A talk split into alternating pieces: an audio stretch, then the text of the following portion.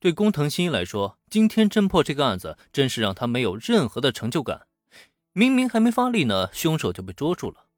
无敌真是寂寞。在这种情况下，突然听闻木木十三手里有更加棘手的案件，推理之魂正在燃烧的他，当然要一口答应下来。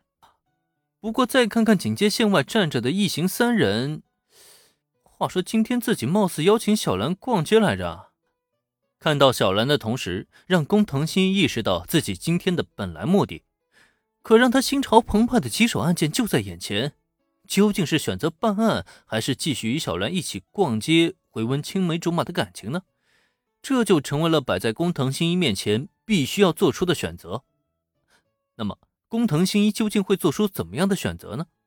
在他眼中，究竟是推理办案重要，还是小兰更重要呢？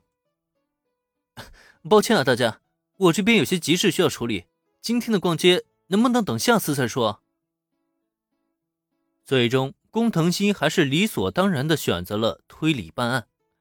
毕竟下次还有机会再邀请小兰，但今天不把这案子看一看，恐怕他几天都无法睡踏实了。因此，他的选择就是双手合十在林恩一行人面前道歉。在推理和小兰之间，他终究还是选择了前者。你这家伙，没关系的，新一。既然你有事要忙，那就去忙你的吧。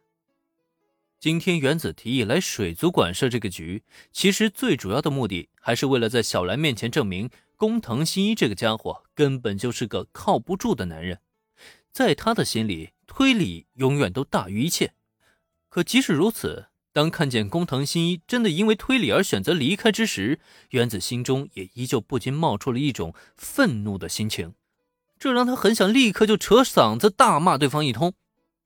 然而，原子的心情很是愤怒，可再看小兰这边，他却好像并没有生气，就好似什么都没有发生过一般。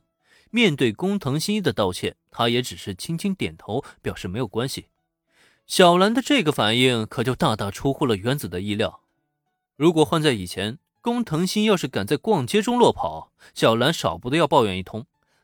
甚至拿路旁的电线杆宣泄一下心中的不满，都是完全有可能的。可今天的小兰，她好像怎么都完全不在意的样子，难道是把气都憋在心里了？就连原子都觉得小兰的反应很反常了，就更不要说工藤新一了。本来新一都已经做好了小兰生气的准备，可这么平淡如水，反而让他更加的惴惴不安了。这该不会是暴风雨来临前的宁静吧？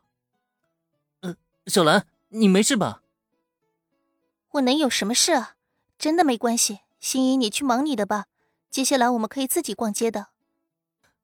好吧，看小兰这样子，她好像真的不介意工藤新一的中途离场，或者说，她貌似已经适应了对方的离去，甚至已经真的不会再在意了。啊，那好，既然这样的话，我就先走了。见小兰不像是在说反话，工藤新一才终于安心了下来。虽然有些奇怪小兰今天是怎么转性了，但如果不被他抱怨的话，那可就真是太好了。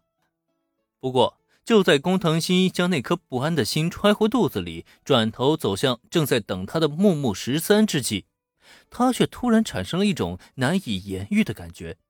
他很难形容这种感觉，就好像……他和小兰之间的距离仿佛又一次被无限拉长了，直到再也看不清彼此的面庞。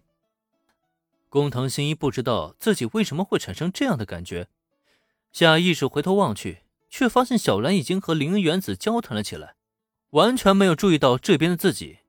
明明以前都会望着自己的，算了，还是推理案件更重要一些。虽然这段时间冷落了小兰。可只要在特区大赛上好好为小兰加油，这份关系还是能回到从前的吧。一想到这里，工藤新一原本因为小兰而产生的空落落的心情，是很快被推理再度填满了。而同一时刻，作为多年的闺蜜，原子其实很了解小兰。今天小兰对工藤新一的态度，在她看来实在是太过反常了。